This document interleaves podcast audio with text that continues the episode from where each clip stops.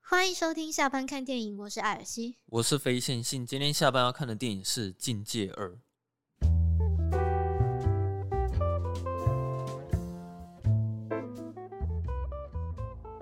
我们今天来聊一下一部不能发出声音的电影。没有错。你期待这部电影很久了嘛？对不对？哎、我不是一直都在说吗？就是我很期待《境界》的，嗯、你期待很久。因为《境界》它第一集是我难得喜欢的惊悚片，嗯因为我本人就是个超俗 啦，然后我就是不敢看鬼片，嗯就很少看鬼片，啊几乎，嗯然后惊悚的也比较少看，嗯，呃，有点血腥的那种悬疑的我可以，你说夺魂剧之类的吗？走魂剧我还是会有点怕怕，但是就还 OK。嗯对对，但是《境界》真的是很难得，我很喜欢这种惊悚片。嗯，我那时候看完第一集的时候，我也是蛮满意的。但它的这个一路就是第二集就是很坎坷，因为遇到疫情。哦，对，其实从去年的大概年初，嗯那时候本来就是说《境界》要在台湾上映，嗯然后后来就是这该死的武汉肺炎呢，就开始在全球肆虐嘛。对。于是就一直拖拖拖，嗯然后拖到美国好像是五月的时候，就是在美国的戏院有上映，然后好像之后就是上串流嘛。嗯，然后台湾是上礼拜吧，还是这礼拜？哦，哎、上礼拜啊，上礼拜八月底，嗯，对，八月底才上映这样子。对，那、你期待了这么久，终于上映了，有符合你的期待吗？我觉得至少没有失望，因为坦白说，蛮多电影的续集就是都嗯， 让人家就是会有一种很可惜的感觉。我也会觉得说它的续集没有到进步很多的程度了，但是它并没有退步。对，就是至少你，因为其实那个时候导演他第一集推出之后，就是得到很大的回响，然后也很成功，嗯所以一定是一堆人捧着钱说你要不要拍第二集，要不要拍第二集，对，一定一定一堆人会这样做嘛。嗯但他那时候就是觉得说，哼，我才不要为拍而拍，嗯，我不要做这种事情。对对对，这个我好像有听嗯，过。那后来是好像就是真的是有一个比较好的想法，嗯就是比较好的剧本的发展。我这边听到的说法是有一个监制是想说请他写剧本，然后对对剧本对写好之后，如果你不想要当导演的话，我可以请其他也是很厉害的导演来拍是不这是部电影。是不是他自己剧本写一写，然后觉得说哦对，我要来导，对啊对啊对啊，对他对，就是好像是这样的人，他就是写到到一半的时候，他就觉得说好像他越来越有一些想法，好像他可以导哦，然后他就觉得说应该要由他自己啊把它拍出来，嗯所以他后来就决定继续拍了续集嗯这样子。对啊，他真的是一个很会拍摄惊悚跟悬疑感的一个导演呢、啊我来念一下他的评分。哦好的，他在 IMDB 上面是七点三颗星，然后烂番茄是九十一分，哦，然后重点是他有三百四十一个人评价，所以百分之九十一趴都很喜欢。然后雅虎的评分是四点二颗星，也是蛮高的，对，也是蛮高的。然后下面有也聚集了大概四十三个人在下面写。等一下，等一下，下，这次不会又有人说是不是有攻读生了吧？啊，好像没看到。哎、嗯，不过好像都会有那种网友评价是批评的很难听的那一种。啊、好，我先念一下，有一个五颗星的，它嗯叫贪睡蚯蚓。你是不要 不要念他的名字没关系 吧？好好，他好给五颗星说，第一集的大魔王铁钉还在，还有世界末日请带套。就是说，没有，哎，嗯 我我觉得 嘿，很多人会一直很很挞伐说，他们为什么要在这种情况下生小孩？嗯但是我是觉得说，他们是想要把那个小儿子生回来，嗯，就是有种我们失去了，但是就是我们、哦，我们再再努力一下，然后我们就是再让他回来的那种嗯哦感觉。我觉得是这样子的啊、我我是觉得根本不用去纠结这件事情了， 就是说为什么要生小孩，我是从来没想过。哎但是铁钉真的是嗯，真的是还在、欸，对啊，那个而且铁钉还在看，到他还是怕怕的。那个铁钉真的是蛮铁靠钉北的。真的是然后有人给五颗星，嗯他说怪物出现拿捏的很好，很有气氛，紧张气氛都很到位。嗯，然后有一个人给五颗星，说真的很好看，很紧张。虽然不能吃爆米花，很值得去戏院看。？不是吧？你看这部也没办法吃爆米花吧 对啊，好，然后现在有有一个人给一颗星呐、啊，嗯，听听他的想法。他说才一个小时半，演到一小时的时候，我整个傻眼，根本还没有觉得电影开始，怎么等都等不到剧情开始的感觉，整场电影就是一直慢动作，小男孩就很蠢，而且没有什么剧情可言。这种片居然还要拍三集哈，真的是超傻眼，很难看。只是好了，我尊重他的看 法，哦好对对对，好像也不能多做什么评论，对，尊重尊重。哦，对，我们尊重一下他的对看法。对对，然后哇，各种五颗星哦，个人觉得比第一集精彩，很喜欢开头，整部片刺激没办法呼吸哦，不能发出声音的压抑跟恐惧。是不能那个电影你是不能发出声音，然后那个戏院你是不能不能呼 吸。他说不到结局的时候都很难松一口气。嗯，对，哎、有没有想要多听一些那种就是真的是一颗星、两颗星的想法？哦，这边就只有一颗星跟五颗星而已。哦，这么两集是吗？没有中间的对啊，可是因为评分下来给一颗星的很少，几乎都是五颗星的。然后这里很又难得有看到一个一颗星的，他是说他这个一颗星只是给那个乐色女主角，拜托男生替她卖命救人啊，结果自己躲在一个安全的地方，跟自己刚出生的小孩玩。第一集也是他在雷整场，根本是一个猪队友，很可悲哎、。这关于这个我自己有一些看法跟解读，我们哦等一下再来讨论。哦，好对对啊，其他的评价都是说啊，这部电影很棒啊，嗯因为结局也很好，啊，期待第三集。OK，好，我们已经把那个评价的部分给念完了。好，我自己看完的时候啊，其实我很喜欢它最后结尾收尾的方式，嗯但是我在二刷的时候，我发现它那个结尾好像就比较还好了，哦，好像是有点一次性的感觉，因为它那个结尾的方式跟第一集我一觉得集有点像。嗯可是我觉得第一集的力道比第二集更大，就是我记得最后一个画面是艾米丽布朗她把那个散弹枪拉上膛之后，嗯，上堂之后就画黑面就变黑黑画了面，对，就是我我知道这个导演啊，他在结束一一部电影的时候，他一定会把整部电影拉到最高的那个点，然后他就只会结束在最高的那个点，他就嗯不会有后续的结局交代了。嗯呃，我当初会想要去二刷，有一个很重要的原因，是因为它这部电影的音效跟混音，我觉得是真的是做的太优秀了。嗯，就是它的混音是，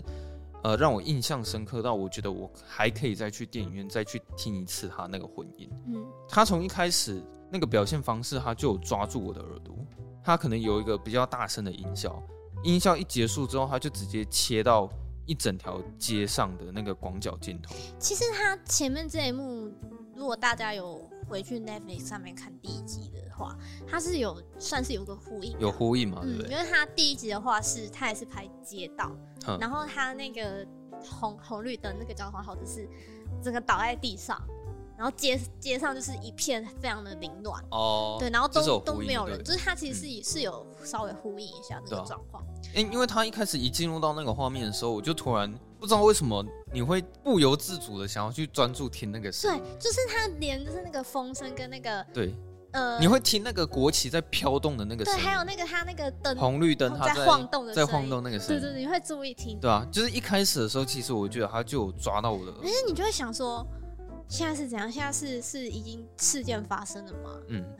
是等一下怪兽要出来吗？对，对就没有，他就跳 day one，嗯，就对是对对他就整个回归到第一天。嗯。然后他们那个第一天的开场是在讲说，他们去看自己的小孩在打棒球，嗯就是他先塑造一个非常融洽，然后很欢乐的一个气氛，这样。可是其实我们观众在看的时候，其实内心是非常焦急的。哦，对啊，因因为不知道会发生什对么事。对对，我我觉得就是有种暴风雨前的宁静的感觉，嗯然后好像就是这种欢乐和谐的背后，就默默在酝酿一些事情准备要发生的。对啊，对而且我觉得他那个其实他在打棒球的时候，他那个好球数也是有稍微设计过的。他好像一开始他是说，好像是先喊一个坏球，嗯，然后接下来是两个好球。一喊完之后，他突然就看到陨石，对。然后整个电影院就要晃了。 那时候重低音蛮强的，而且我觉得其实他整个在拍摄上，他其实都有带到一些，就例如说害那个第一集的那个小儿子死掉那个玩具，嗯，他就在那个那个男主角就爸爸在经过那个货架的时候，就哎、诶稍微拍一下特写一下，嗯，然后还经过那个就是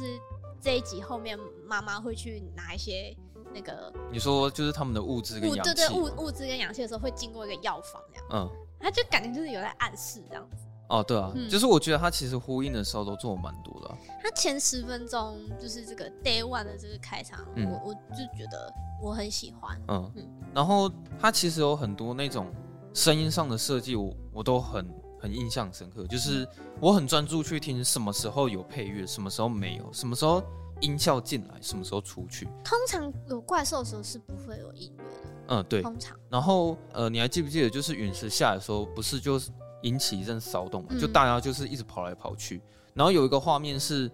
当画面一切到小女孩，哦，就是女在女乱儿跑的嘛时女候儿嗯就是她就那时候就没有声音了。因为他切换到他的视角，就对跟那个晋级的鼓手、呃晋级的鼓手、 哦，对，又是静晋级姐，的鼓手有点像，对啊。就是他也是有做一些婚姻上的处理。对，然就后嗯是一旦到他的视角之后，就突然没声音嘛。对然后这时候突然有一个插曲，是他爸爸突然过来，然后抓住了他女儿，然后嗯他一抓住的瞬间，就突然有声声音又音恢了。复了，也就是说，他从抓住女儿那一瞬间，就是他把视角切换成爸爸那边的嗯视角，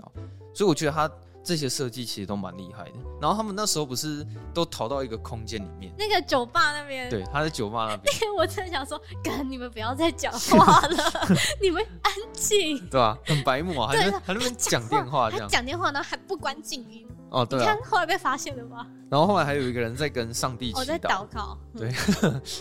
那再继续祷告下去的话，可能就没就救没了。命了。他后来应该想必也是没命的吧？嗯，对啊。但后来就是因为手机铃声响起，所以那个怪物还是直接冲进来。对。啊，可是在这边，我是有一个地方想要吐槽一下，嗯就是我觉得我是真心觉得他这边的转场转的很不好。就是怪物冲进来，然后他们不是逃出去嘛？嗯，就他们逃到警车那边嘛，他这边就突然画面就切掉，然后转到他儿子抱着婴儿的那个画面，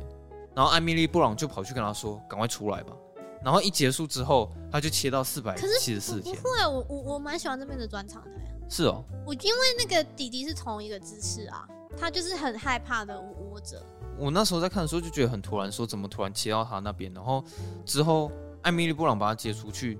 然后画面也就没了，就事情就结束了，哦然后就直接跳到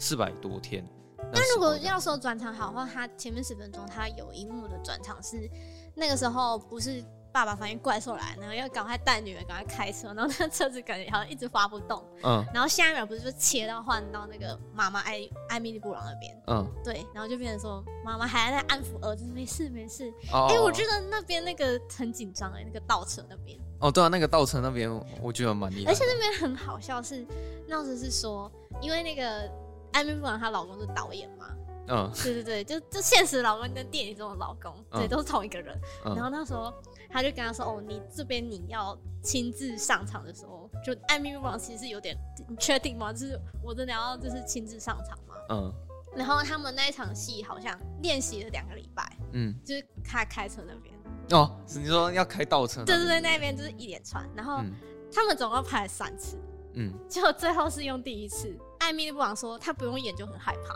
哦，就对啊直接怕死了，这个要倒车。因为毕竟它上面也是有载人啊，对啊，而且我发现艾米布朗这个角色，他不仅很会开车，他还很会射、欸，哦，很会射吗？他每次拿枪都射得很准嘛，哦哦，对啊，你说每枪必中嘛？啊对，每枪必中，嗯不会 miss 哦。他女儿还会 miss，他不会 miss。他第一次开枪的时候，应该就是他们离开家里要就是往外逃的那一场戏啊。就是那个他儿子哦，你说踩到捕鼠器嘛，对不对？捕鼠器什么，应该是捕兽夹吧？哦，啊捕捕兽夹，捕鼠器什么弱的好捕多，捕兽捕夹。兽夹比较强一点。可是我觉得他们还没走到那边的时候，那个导演会很刻意用一些特写镜头去拍他们那个脚步踩到那个叶子的声音，哦，对，然后或者是有一个钩子勾到了艾米丽布朗的包包，就是对一样啊，就跟第一集一样，就各、对就是各种可能会发出声音的。他那些特写镜头会很强迫你去专注听那个音效。而且他对不是决定要往外去探险求救的时候，不是一直走走走，就是终于走到一个地方是他们以前从来没有走过的路，嗯那，边看起来就很紧张。哦，对啊，对，因为他们接下来踩的每一步就是要更小心。嗯。可是后来他突然踢到了一个陷阱嘛，哦，对、啊，然后就突然有很大声的那个酒瓶这样直接呛他下说来这样。唰可是那个设计，我在想说，那个那个是专门设计给怪物的吗？还是说那我个觉得是为了怪物，然后也是为了防止有外来的人。因为这其个实他那么做的话，其实会害死艾米丽布朗。对啊，因为这个艾米特这个这个这个角色，他应该算是这一次的男主角吧？嗯，这次的男主角他，我觉得他就是比较不愿意就是去去相帮助别人相信这样跟去帮助别人，嗯所以他就觉得说你们都不要给我过来，就是、嗯对对啊，对啊。感觉是这样。然后他们那时候不是又疯狂开始在跑嗯嘛，然后最后小男孩就踩到那个捕兽夹，，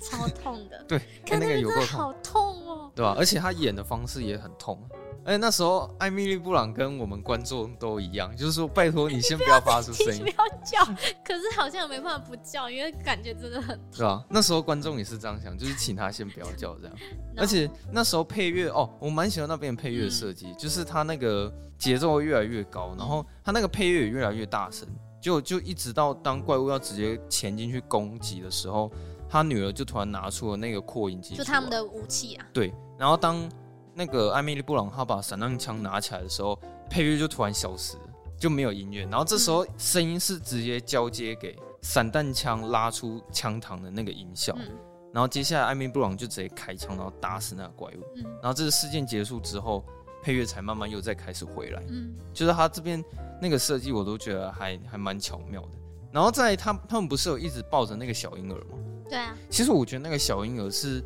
里面最奇妙的一个设定，包括那个他女儿也是，因为这个这部电影它里面设计很简单，就是说如果你发出过大的声音，就会那死怪兽啊就一定会把你杀掉。嗯可是婴儿是一个没有办法解决的问题，嗯反正你在那个游戏世界里面，你就是要想办法让自己不要发出声音。嗯，但是他们一旦有了婴儿的那个元素之后，他可能就是会不定时的会发出声音这样子。然后另外，我觉得他女儿也是一个很棒的设定，是因为他女儿本身是厅长，就是他听不到声音其实很危险。嗯，你在做任何动作的时候，你必须要很清楚知道说自己有没有发出声音。对，因为他并不知道自己会不会发出声音，对啊，所以其实如果你放一个耳鸣，就是失聪的人在里面的话，它其实是一个很危险的一个存在。那他你就必须要去看他如何去克服这个困难。但我觉得这个女儿就是对这家人有势，就是说他们全家都会手语，哦，他们都会手语，对啊对啊，所以就是就可以减少发就没办法发出声在音的在那个机会环境里面，他们一定要会手对啊语这对啊样。啊然后我刚刚讲的那个小婴儿啊，其实他们也想到一个很聪明的方法，可以把它嗯 关起来， 对，有一对啊点哦、那蛮聪明的、哦。就讲难听点，有点像棺材啊，啊，对 但他有给他就是氧气，对，我给他一个氧气筒这所样，以这个阳气到最后就是到剧情后面就是又变成一个很可怕的东西。哦，对啊，就是他们其实很仰赖那个嗯氧气筒。可是其实我觉得剧情到中间那一段的时候，说实在，我觉得那边节奏是真的有点慢。就是他遇到艾米特之后，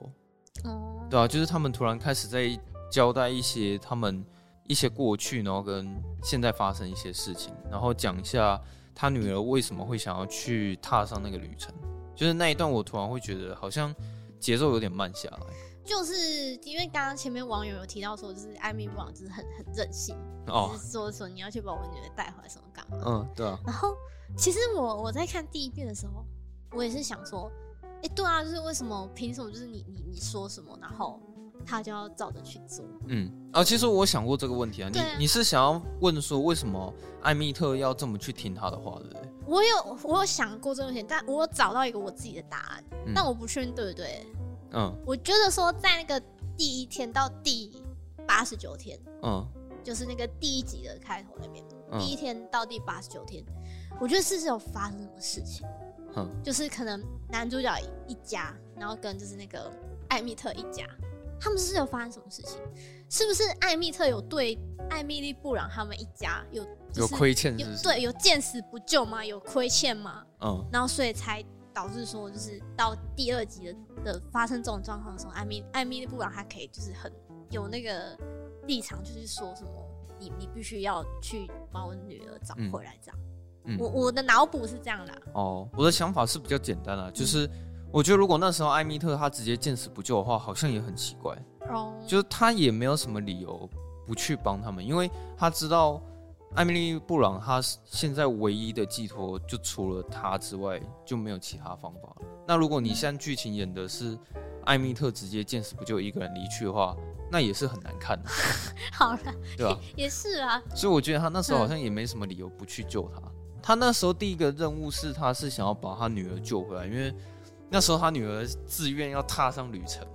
他想要就是当英嗯雄。他要去找那首歌播放的地方在哪对对里对。对对。啊，然后那一段也是蛮刺激的，就是我有被那个乌鸦飞出去的时候吓到，哦，你说那个开那个火车的门那边吗？对啊，就是那边我被吓到。我一下被那个掉下来的尸体吓到哎、。可是我那时候就有在想说，如果每一一个会发出东西的声音，那个怪物都会去追吗？还是说它就只有追人类？因为其实后来我想一想啊，如果你太过于在乎这部电影里面的设定的话，其实会发现很多 bug，就是也会失去很多乐趣了。因为像它一个最简单的设定就是，它一听到声音，它一定会去抓它嘛，对不对？嗯可是我又会好奇说，他那个怪物他到底是需要什么？因为我看他他也没有想要去吃人的意思，哦，对啊，就是他其实没有，就是去因为我我还以为说他伤害人是为了要生存没有，下他去好的什像么，把他杀掉或抓走了，对啊好像所以也没有吃。就觉得很奇怪。他好像一听到声音，他一定会去抓伤他，但是他也没有要维持生计的意思。所以很多人就在猜说，第三集可能会带过，就是说这个怪物是从哪里的设定来什啊么对，之类的以吗它的设定这样子。对啊，因为对其实如果太纠结那个设定的话，你可能会觉得有很多 bug，嗯，对啊，那因为包括像如果乌鸦飞出去的话，那那么大声，那那个怪物会不会去追他们？有啊，后来怪物不是来了吗？就是他会不会去追动物，或是、哦、你是说如果是动物的话会不会吃？对啊，或者是如果一个铁皮突然掉下来的话，他会直接冲过去嘛，对不对？那其实我觉得在这个世界里面啊，军队其实是可以很轻松的解决那些怪物。好了，这些其实有点去过度钻研那个嗯逻辑性了、因为我那时候就有在想说，如果这时候军队突然开了一个大炮，嗯，然后发出了噪音的话，嗯其实那些怪物很容易就直接被一网打尽了嘛，可是对吧、怪物杀不死啊，就是就是如果没有用主角一行人的那个方法，怪兽是杀不死的。因为你记哦得有一幕是那个就比较后半段，就艾米丽布朗她不是就是去拿物资回来之后，嗯然后她不是不是整个用那个氧气瓶，嗯然后让它爆炸，然后整个整个炸掉那个怪兽吗？ 嗯那个怪兽还是没死啊哈、哦，所以应该是它的设定上应该是说这个怪兽不太好 死，然后对我觉得这个也有点奇怪了。就是我觉得，嗯，他应该是唯一能让他死掉的方法是必须先用就是那个助听器的那种，呃、那先个去干扰它，就是那个高音频，所以一般的噪音是不行的，一定要那个高频才对，有应可能。该是要用那这样种吗高频，对，哦让他耳朵让他的听觉先受不了之后，然后再趁机攻击他，才是目前电影里已经知道可以解决怪兽的方法。哦，对了，对我是我是也觉得不需要对太啊，。但是对于纠结那我些我事觉得我觉得大可家是可是，大在家看不要的时候，太你就会想要好奇说，所以他们那个怪物到底叫什么？因为他们甚至没有名字，就怪物、怪兽、外星生物，我也不就知就道是怪物嘛，就是对从外地来的这样。那时候艾米特把那个女儿救回来的时候，我觉得那边有一个混音也蛮精彩的。那时候那一场戏是在一个早晨，那时候可能是刚起床，然后嗯那个电影它先他先秀有先有声音，对，然后而且是一个很很大声的重 低音，嗯，然后就瞬间把那个音乐停掉。对，他就是有点把音乐这样收起来的感觉。对，其实那一段是整部电影里面啊最不敢让观众发出声音的桥段，因为太安静了。对其实那时候我发现说，好像只是稍微移动一下外套，好像都可以听 到听到那个衣服在移动的声音，对就大家会突然不敢发出声音，嗯而且你瞬间会跟那个那个小女孩一样，你会很焦虑，因为你看到她一直找不到他他的的助助听听器器在哪里嗯？然后你就会想说怎么办？然后突然会跟他一样感到很焦虑，这嗯样。结果那时候我就看到小女孩她突然跪在地上崩溃大哭嗯。其实那时候我看的时候还蛮感伤，因为她真的演的很好、欸，嗯，对啊，就即使我看了第二遍，我还是觉得那一段蛮感伤的。就后来艾米特走回来说啊，其实我是去找到了一艘船的，嗯这样但是他不得不把他那个东西带走，是因为那个是唯一能救命的工具。嗯。可是他就这样把那个小女孩丢在一个人丢在屋子里，这样好吗？啊， 对啊，这样也不是很理想啊，好啦对，这不是不是很不重对点。啊。然后反正他这段过后之后，就算是进入到中期比较精彩的那个嗯，他就是这一段是他是缤纷算是两路，对啊，就是一边是女儿那边，然后一边嗯是妈妈跟两个儿子。对。然后再来差不多就是进入到他们第二次冲突的时候，第二次事件呢、啊应该是这样讲。电视事件是什么？那那个怪物突然同时去找到了小男孩，然后另另一条线是艾米特他们突然遇到类似像海盗的那种族哦，族就是嗯人就是接下来变成是三条三条线在交叉那哦，对，接下来是三条线，对没对错。对然后这边我想要吐槽一下，就是我觉得那个小男孩真的不应该乱跑，哦，我这边我真的也很想说，他哼到底为什么要跑 出来？我真的是我我对这部片我唯一的就是一个一个不满的地最方。最不能接受就是说你为什么要乱跑？对虽然我知道电影必须要制造一些让怪兽可以出场的这个这个、嗯这个机会吧，对对对，但可是是你觉得这原因也太烂了，可以换一个方法、或对啊是说真的有什么不得不出去的的理由吗？嗯。对啊，你有发现有什么理由吗？我我觉得真的是没什么理由。对，为什所么以要跑我觉得这边不能接受，难怪他刚刚那个网友会 骂，我也想骂，你干嘛跑出去？对啊，啊，可是我觉得同时会发现电影太浪费小婴儿的那个角色了，因为哦，我是觉对耶得啦，你那时候如果你想要有一个理由让怪物去找小男婴孩儿啊，哭，也许是小婴儿不小心哭了，或者怎么样，就是小男孩可能不小心踢到什么，但总之他就是让那个婴儿哭了。对，然后他发出声音之后，怪物突然过来对找耶，他因。为你婴儿就是是不不可抗抗的对啊因素嘛，所以我就想说，他们怎么没有去运用那个元素，然后去促进剧情的发展，而是让小男孩不知道的为什么就突然乱跑？而且重点是他那边特别没有说服力，是因为他脚受伤。哦， 对呀、对，对哦吧？，你可不可以乖乖待着？你就脚受伤乱跑，就脚受伤，你也不会想要走路嘛？对。可是如果对，如果是小婴儿发出噪音或是哭声的话，你会觉得这一切都非常合逻辑。对，或者是或者是或者是他就是那个男孩，他的弟弟真的怎么了？然后他对啊就不得不可能出去拿一个什么东西，对啊，我觉得都都比他就是好像就是一个人乱啊跑还对，好。好像一个突然就是想要去探险看看，嗯感觉好来好。然后在另一边，艾米特艾米特那条支线，我也觉得有一些地方我想要吐槽，就是嗯他们那个族人啊，我我不知道他们那一群到底是怎么样，海但盗之类的，就称称作为那个世界的类似海盗的那种、嗯，一种族族群好了。但是我也看不出来说为什么他们不想要离开那里，因为他们其实有船。那我会觉得说，如果我是他们的话，那就直接坐船去对面的岛上就好了。对啊，我也这么觉得。而且他还赠了一个很奇怪的设定，是怪物不会游泳。哦，对啊，所以我觉得他把这个设定加进去之后，我就觉得说，那你就直接生活在一个四处都是水的地方，其实就没事了吧？嗯，所以我一直觉得那条支线也很奇怪，而且我发现他根本没有理由要把噪音绑在艾米特身上，因为你自己想，你绑在他身上好，艾米特他可能会觉得说我不敢发出声音，因为我怕怪物会会把我抓死。嗯，可是你一旦发出声音之后，怪物它不会认脸啊，它一出现之后，它看到人就直接杀死了。那他干嘛听到人就直接杀死？对啊， 所以我就觉得他把那个酒瓶都绑在他身上，其实也没什么理由，因为嗯他一旦发出声音的话，那就等于是同归于尽。嗯，所以那时候艾米特又做出了一个多余的动作是，他把那个酒瓶就绑回他那边的某一个首领身上，然后发出噪音之后，怪物就突然冲出来了。就我觉得其实他那边的设计就是有点奇怪了，嗯但是总之他们在交叉剪接的时候，我觉得他有把那个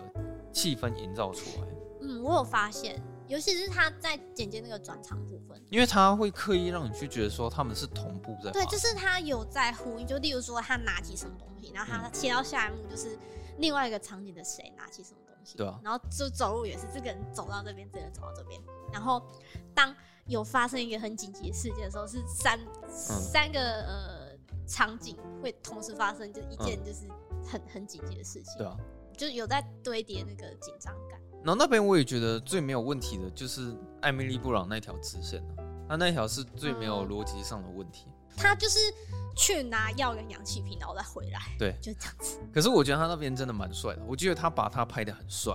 你是说他一个人在对那个怪兽那边吗？因为我觉得他那边有点算是艾米丽布朗 VS 怪物的那种感觉，就是他们之间那种对决，因为他已经知道说他儿子应该是出事，对对对，然后他那边其实你看得出来，他有在运用他自己的智慧，想要把那个怪物引出来，然后去嗯救他的小孩这样子。然后他那时候想到一个方法，就是先开枪，然后把那怪物引上来之后，再引爆那边的那个汽油桶，然后再利用那个洒水器的声音去掩盖自己的声音。对啊。然后那个洒水器一下来的时候，那个对怪物好像是一个很严重的一种干扰，因为就是次数都是那个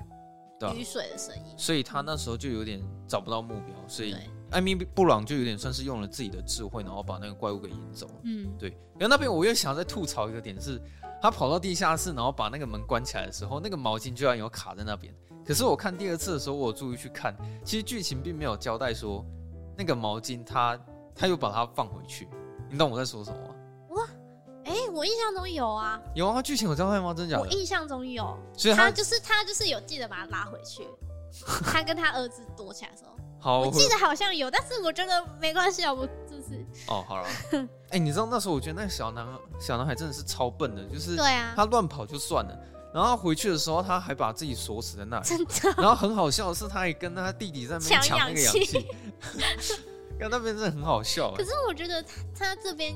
运用了就是跟第一集一样的那种手法、欸，就是第一集他不是一直拍钉子吗？哦，然后就对哎、诶钉子好像有什么戏份哦，嗯，对啊，然后第二集他就是一直拍那个毛巾，哦，对就对对，有没有对挂？好，有没有挂好，对哦，对啊，那个有挂好跟没挂然好，后终于在感觉某差一次你看没有挂好吧？哦，对啊，哎、不过他们进去的那个空间是是什么啊？哦，我觉得他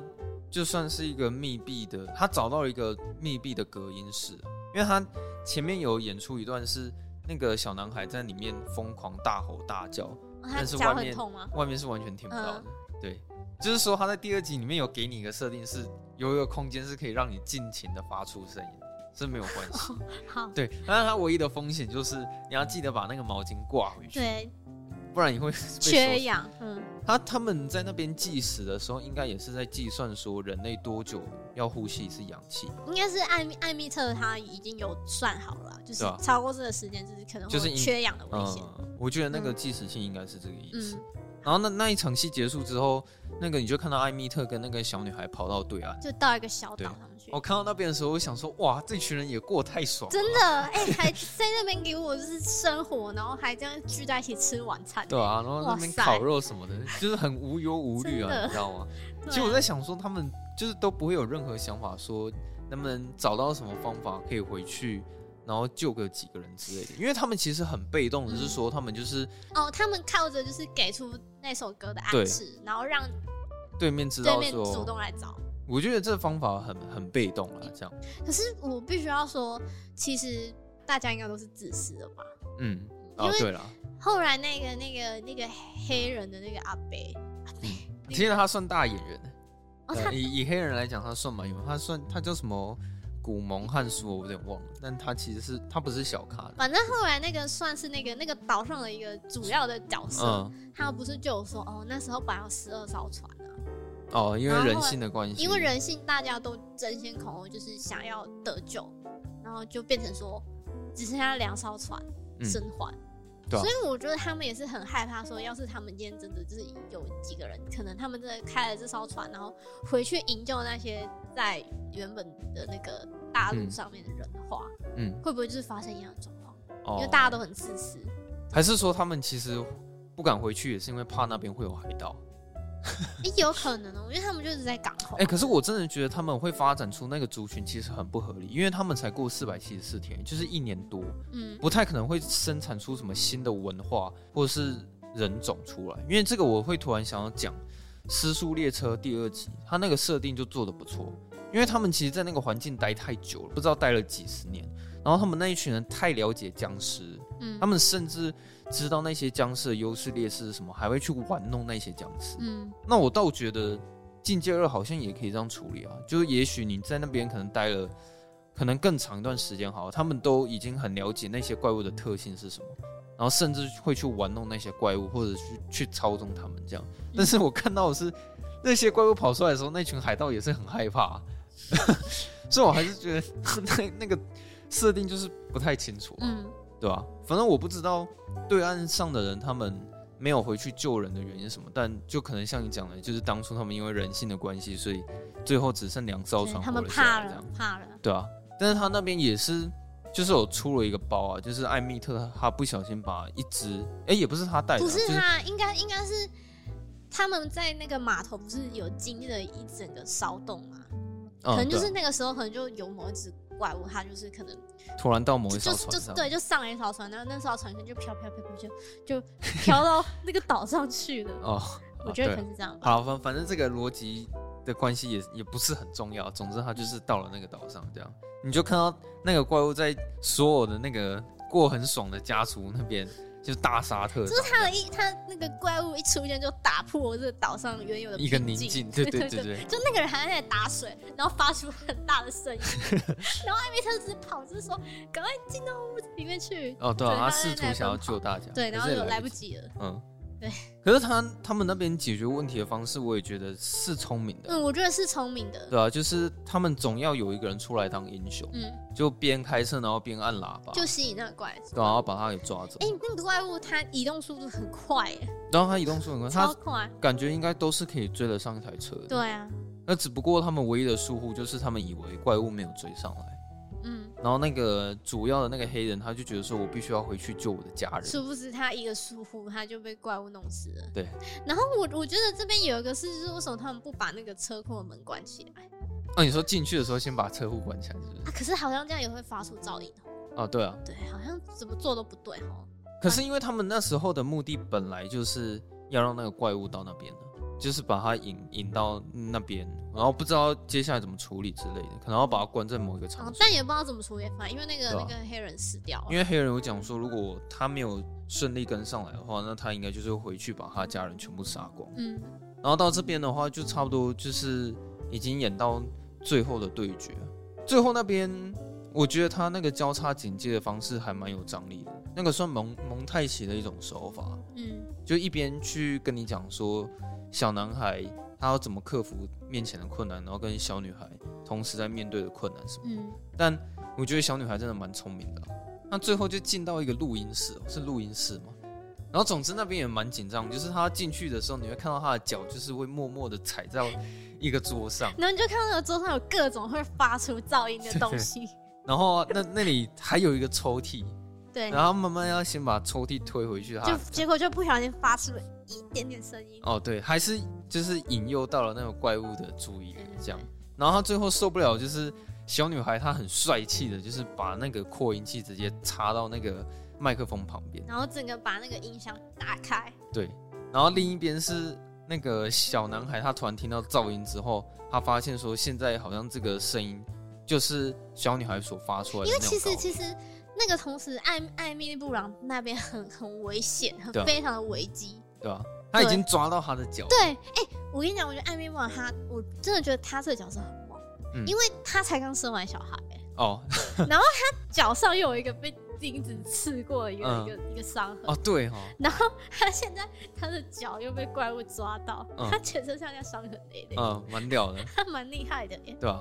我觉得他那边有做出一个同步的是，小女孩她那条支线，她是在救艾米特，对，然后小男孩那边的支线，他在是在保护救保护艾妈米妈布朗，。嗯对吧、就是他们两个小孩都是在做同样一件事情，都是在拯救他们。哎、我我看到，尤其看到小男孩那边，我其实当下是很感动的。哦，对啊，我也觉得蛮感嗯、动我。是哦，说，而且他那边的配乐很温柔，嗯，对啊，对啊，就不像前面就是他都配那种很惊悚的音乐，他其实是有温柔的配乐在里面的，这样，有种啊，小孩子就是长大了嗯，那种感觉。就很明显的一个很大幅度的一个成长，对，跟勇气就这样。明明就是只待过两天而已。对，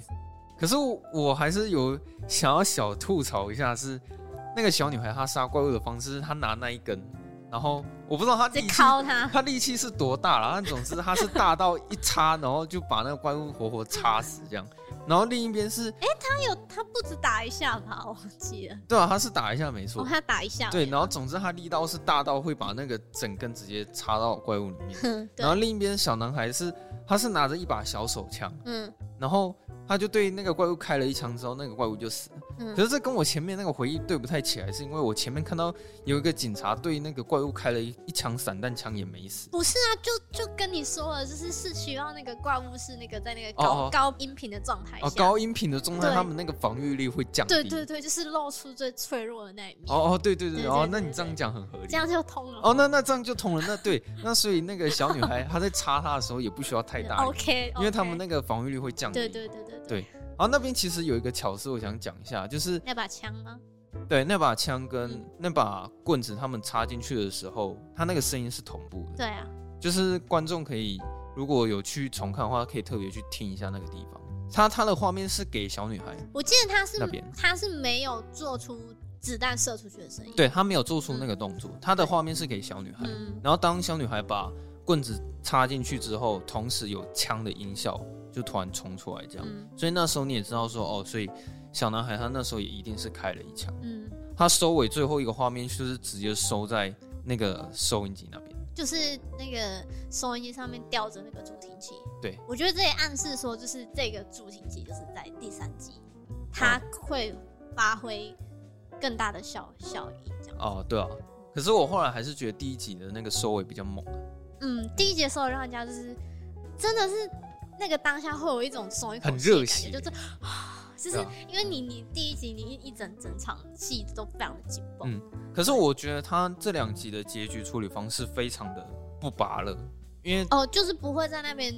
拖，对啊，因为如像普通的一般电影的话，它通常会交代一下后续发展，但是他嗯他也没有没有必要给你这个东西，他就觉得直接结束在最精彩那个点就好，就是非常的干净利落。啊对啊，很干净利落的一种结局收尾方式，大概是这样了。总之喜欢啦，虽然蛮喜欢的，但是刚就是我讲一些想要想要吐槽的，比如说小男孩要乱跑啊之类但的，是我觉得瑕不掩瑜啦，虽然啊那对啊个小男孩真的是还蛮还蛮嗯，白目的，然后那个小婴对儿对对也有点可惜，就是没有好好利用，没有没有太多利用它存在的的方式这样子。嗯其实现在很难得可以看到这么会操弄惊悚剧情的这种电影，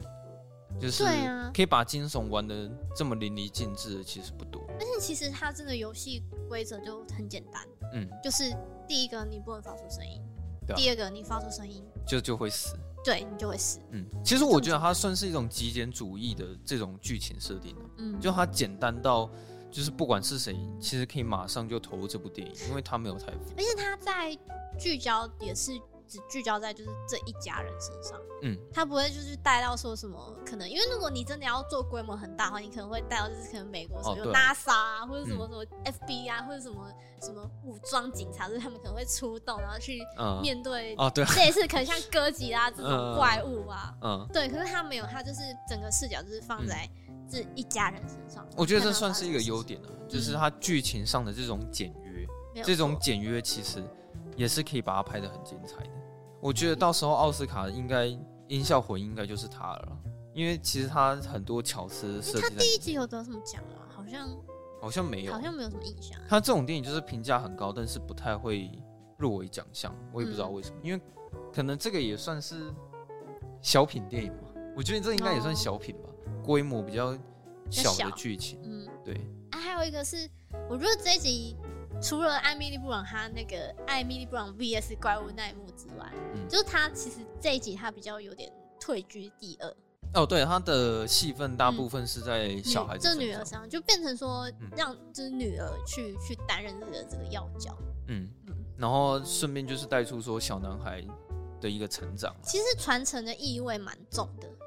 嗯，很有传承的意味，可以这样讲。第一集是父母要挺身而出，甚至牺牲性命，就是要对啊保保护小孩。嗯，然后第二集是小孩就是站出来，就是要保护自己的妈妈，这样对啊， 其实还蛮感人的。我觉得看到最后他们就是变成英雄的时候都蛮帅的，嗯，对吧、然后尤其我特别喜欢是那个小女孩，因为她真的演技演得很好。你应该知道他本身就是厅长吧？那、这个我不 知道，哦，这原来她个这本身个就是演员这样本子身就是厅长，所以跟他沟通是要用手语。哦，原来是这样子、对哦，对对，但我觉得就是真的蛮厉害的，就是他可以演演到这个样子。对啊，她然她后嗯演 你有得没有发现那个弟弟有点长长太大了哦，哦，你说大了一号这样，大了以后哦，应该是特大号 吧？但就没办法，因为拍摄的问题啊。对啊哦，我觉得这部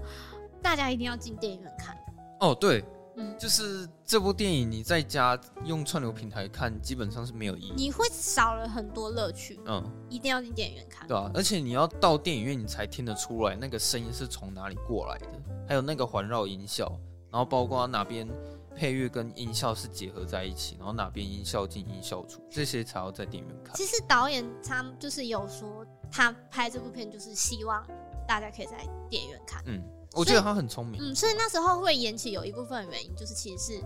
如果电影院不开放，只上串流的话，那就像你刚刚说，就是对这部片而言，如果不能在电影院上的话，其实没有意义。对吧、啊这个我顺便可以讲一下，最近陈伟豪他有在发表一些串流平台的评论啊、就是那个《嗯气魂》的导演，啊红衣小女孩就是，他有一个新作，好像是要在串流平台上映，嗯但是他对于声音上面，他突然遇到了一个很大的困扰，就是他一开始是以电影院的方式去呈现那些音效，嗯可是他发现这些音效的高音某一些频率，你用电视看的时候根本就听不到那些声音。那相对的，你在用电视看的时候，有很多低音你是听不到的，嗯所以他就觉得他的作品要上到串流平台的话，他那些声音好像都要重新调配过一遍。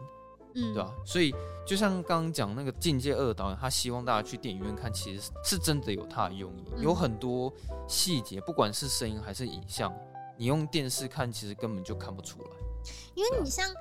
假设说，如果我是我们，我们至少可能还有一些比较好的音响或者比较好的耳机，哦，对啊，至少还可以听到一些细节。但我觉得，用手机或者对我是觉得一般很多一般观众其实可能他们不太会去在意这个，哦，对他啊嗯们就觉得说哦，串流平台可以看，然后就看。然后可能他们手机可能就那样，然后耳机可能也是用很普通的耳机，然后就是嗯就也听不出来什么这样子。哦，不过这是真的啊、因为那时候我跟我朋友去看的时候，我有问他说：“哎、你觉得这部电影的音效怎么样？就是它试出来的时机点啊，然后还有它音配乐的配置。”然后他就说